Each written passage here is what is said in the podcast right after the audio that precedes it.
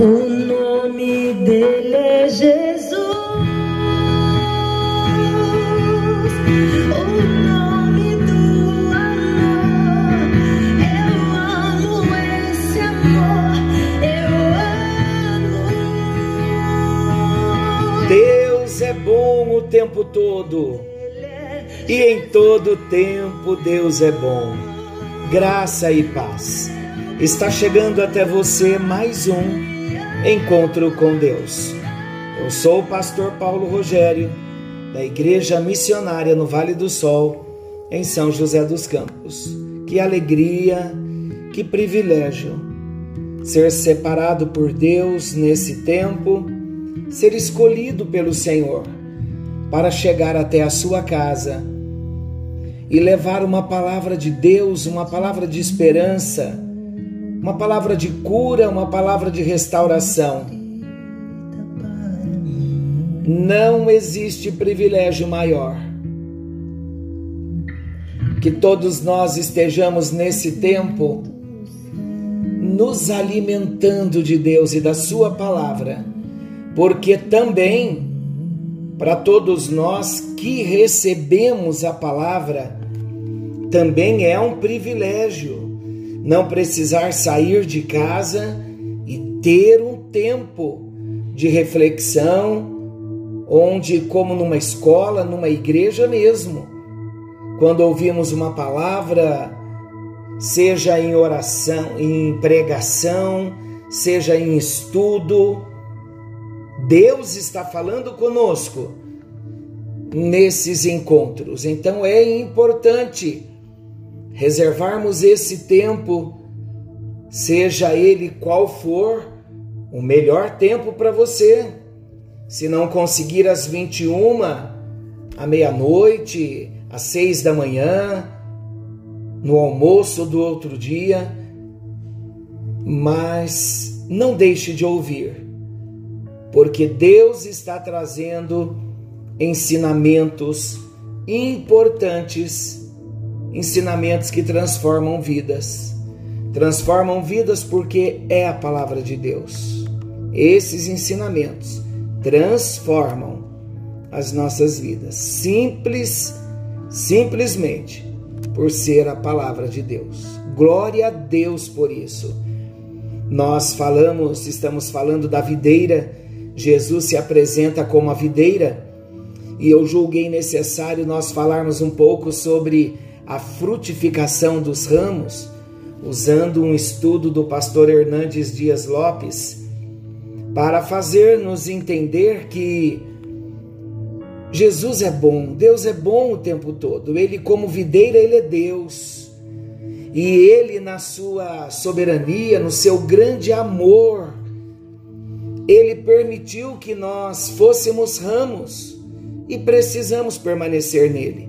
É tudo o que ele deseja. Então, a figura do viticultor, a figura da videira e a figura do ramo, dos ramos, é muito interessante e importante nós entendermos o objetivo da palavra, a relação que a palavra traz para nós, a aplicação para o nosso coração.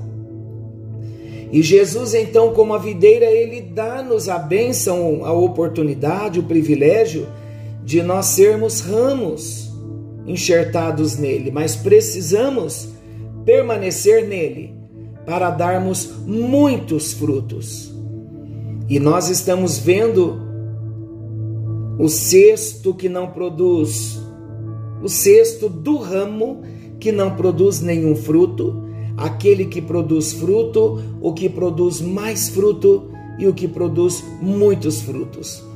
Nós vimos que há uma ação disciplinar de Deus quando estamos permanecendo nele e não estamos produzindo frutos. Então, a ação disciplinar ou a intervenção disciplinar de Deus na vida do cristão, ela vem por meio da repreensão, ela vem por meio da reprovação ou até mesmo do açoite, usando o texto de Hebreus capítulo 4.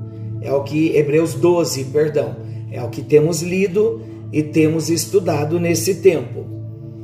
Então, qual é o propósito de Deus? Deus quer fruto e mais fruto. Se a nossa vida está produzindo algum fruto, Deus vai intervir para podar a mim e a você. E foi aí exatamente que nós paramos. Vamos entender o processo aqui?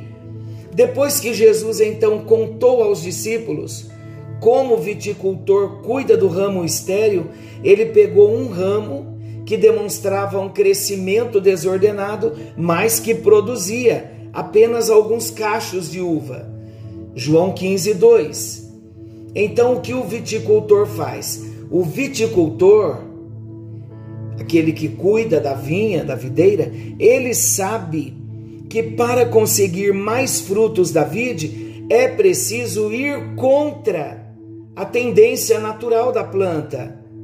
Por causa da tendência da uva em crescer vigorosamente, muitos galhos têm de ser cortados a cada ano. As parreiras podem ficar tão densas que a luz solar não alcança a área em que o fruto deve formar-se.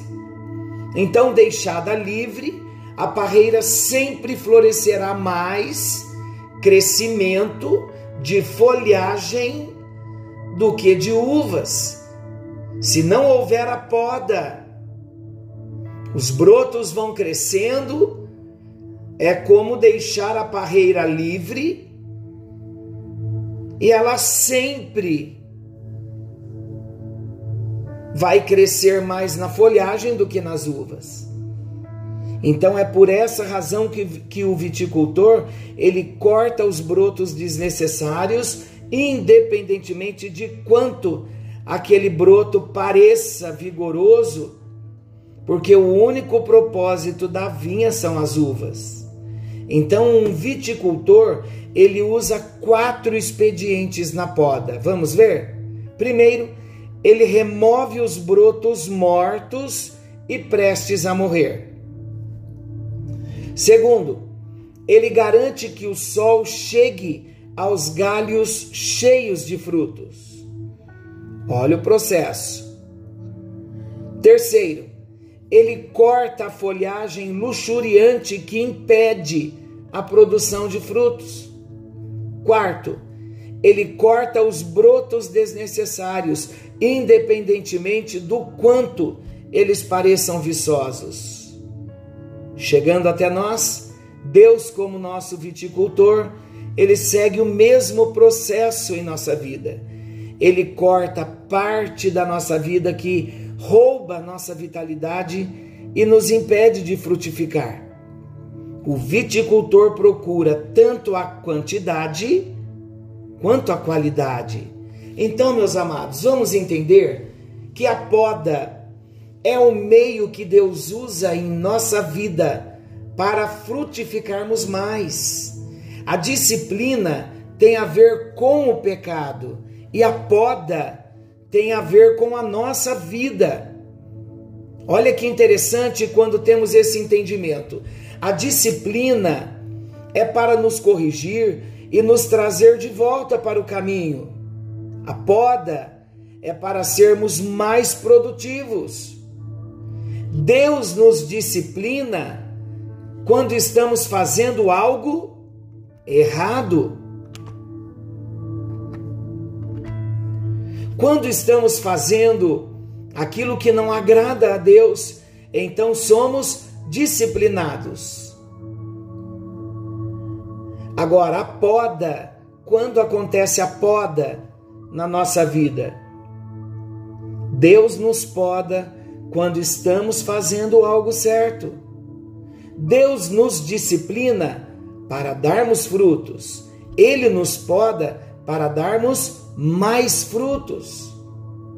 Na disciplina, o que precisa ser retirado é o pecado. Na poda, o que precisa ser retirado é o eu. A disciplina, ela termina quando nós aprendemos sobre o pecado, o que ele faz na nossa vida. quando o arrependimento vem. Então Deus nos disciplina para gerar em nós arrependimento de pecado. A poda só termina quando Deus concluir sua obra em nós lá na glorificação.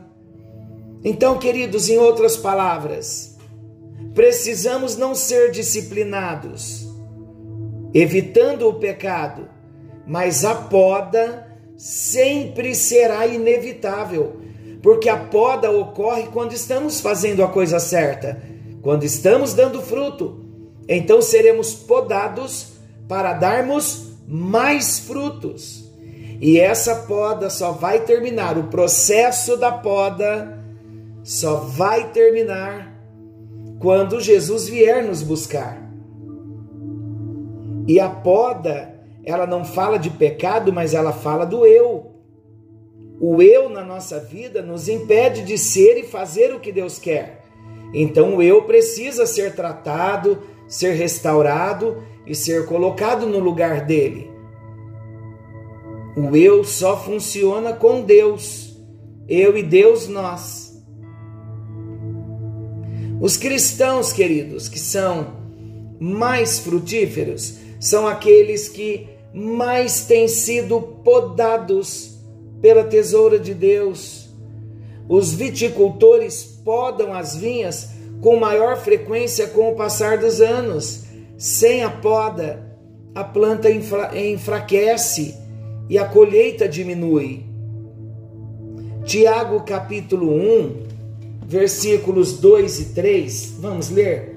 Tiago capítulo 1, versículos 2 e 3. Olha o que diz: Meus irmãos, tende por motivo de toda alegria o passardes por várias provações, sabendo que a provação da vossa fé, uma vez confirmada, produz perseverança.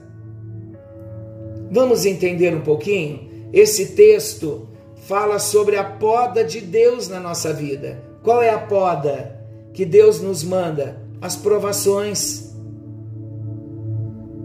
Então, as provações, preste bem atenção, elas são compatíveis, elas são variadas, as mais diversas provas, elas são passageiras, nenhuma permanece.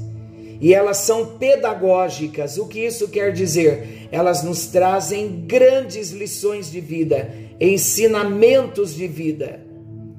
O propósito de Deus em podar a mim e a você é esculpir em nós a imagem de Jesus. Glória a Deus por isso. Vocês sabiam que Deus jamais aplicaria a poda se um método mais suave desse o mesmo resultado? Nem toda experiência dolorosa, queridos, resulta de poda. A dor da poda vem agora, mas o fruto virá depois. Vamos trazer aqui uma ilustração, segundo o pastor Hernandes.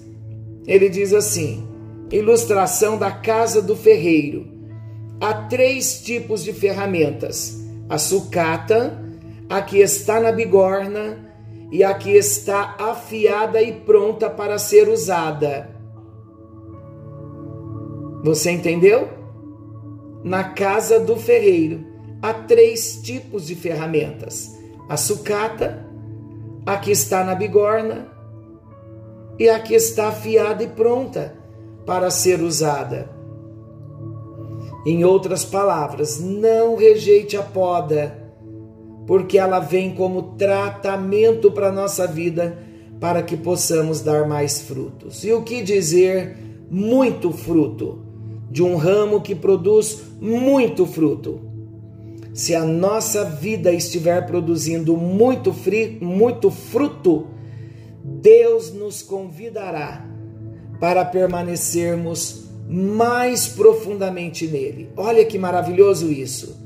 O segredo para a última cesta, a cesta transbordante de uvas, é a permanência em Cristo. Nesses seis versículos, a palavra aparece dez vezes, permanece. Esse é o pensamento central de Jesus. O segredo para uma vida transbordante não é fazer mais por Jesus, mas é estar mais com Jesus. O desafio da permanência é passar dos deveres para um relacionamento vivo com Ele. Muitas vezes nós vivemos uma vida com Deus na base dos deveres. Deus quer mais do que isso. Deus deseja que tenhamos relacionamento vivo com Ele. Nos comentários finais de Jesus na vinha, ele desviou totalmente a atenção dos seus discípulos da atividade para o relacionamento com Ele. Depois da disciplina, para remover o pecado. Depois da poda, para mudar as prioridades. Agora Jesus diz que o segredo da vida abundante é permanecer nele. Não podemos nos esquecer que Jesus é a videira. Jesus é o tronco onde o galho precisa buscar sua seiva para frutificar. E quanto maior a conexão do ramo com o tronco, maior é a capacidade desse ramo produzir. A vida, a força, o vigor, a beleza e a fertilidade do ramo está na sua permanência no tronco. E nós mesmos, nós não temos vida, não temos força, não temos poder espiritual. Tudo que somos, tudo que sentimos e fazemos, vem do nosso Senhor Jesus Cristo. Ele é a fonte. Jesus mesmo disse: Sem mim nada podeis fazer. E ao mesmo tempo o apóstolo Paulo disse: Tudo posso em Jesus, aquele que me fortalece. Meus amados, o propósito de Deus não é que nós venhamos fazer mais por Ele, mas que cada um de nós venhamos escolher estar mais com Ele. Permanecer, novamente eu digo, significa ligar-se intimamente a Ele. Como podemos ter mais intimidade com Jesus? Podemos levantar um pouquinho mais cedo para meditar na palavra e orar, não é? um tempo maior com Deus. Todas as pessoas, queridos, na história que tiveram intimidade com Deus levantaram mais cedo para buscar a face de Deus. Sabe um outro segredo? Consagrar o domingo para Deus, para oração, para devoção e não para a TV. Esse é um segredo fantástico para o nosso crescimento. Dizer a Ele: Deus, o domingo não é meu, eu não vou assistir aos programas que eu gosto, mas eu vou consagrar a Deus o meu dia, a minha vida nesse dia que é do Senhor. Queridos, permanecer em Cristo é uma ordem, não é uma opção. Deus está mais interessado na nossa vida do que no nosso trabalho. Ele está mais interessado em relacionamento do que em atividade. Senhor nosso Deus e querido Pai, em tua presença nós estamos. Queremos consagrar a Ti a nossa vida, porque estamos entendendo que o Senhor deseja que nós venhamos dar muito fruto. E para que isso aconteça, precisamos consagrar a nossa vida, permanecer por inteiro em Tua presença se for preciso, ó Deus, despertarmos mais cedo para gastarmos um tempo maior na tua presença, assim nós o faremos. Porque tudo o que desejamos é ter uma comunhão mais íntima, uma comunhão maior com o Senhor e com o teu Espírito. Ajuda-nos, ó Deus, ajuda-nos a consagrar por inteiro a nossa vida em tuas mãos porque nós entendemos que precisamos produzir fruto. É natural o ramo que está sendo cuidado pelo viticultor produzir fruto. Então nos ajuda. Todo o processo de tratamento, seja na poda, seja qual for o processo, nós queremos, ó Deus, ser aprovados para a glória do teu nome. Alcance a minha vida e a vida dos meus amados irmãos que ouvem a tua palavra, que querem colocar em prática a tua palavra. Ajuda-nos, ó Deus, no bendito e precioso nome do Senhor Jesus. Amém. E graças a Deus, que a presença nos alcance, que a bênção te alcance. Querendo o nosso bondoso Deus, estaremos de volta amanhã, nesse mesmo horário, com mais um encontro com Deus. Forte abraço e até lá!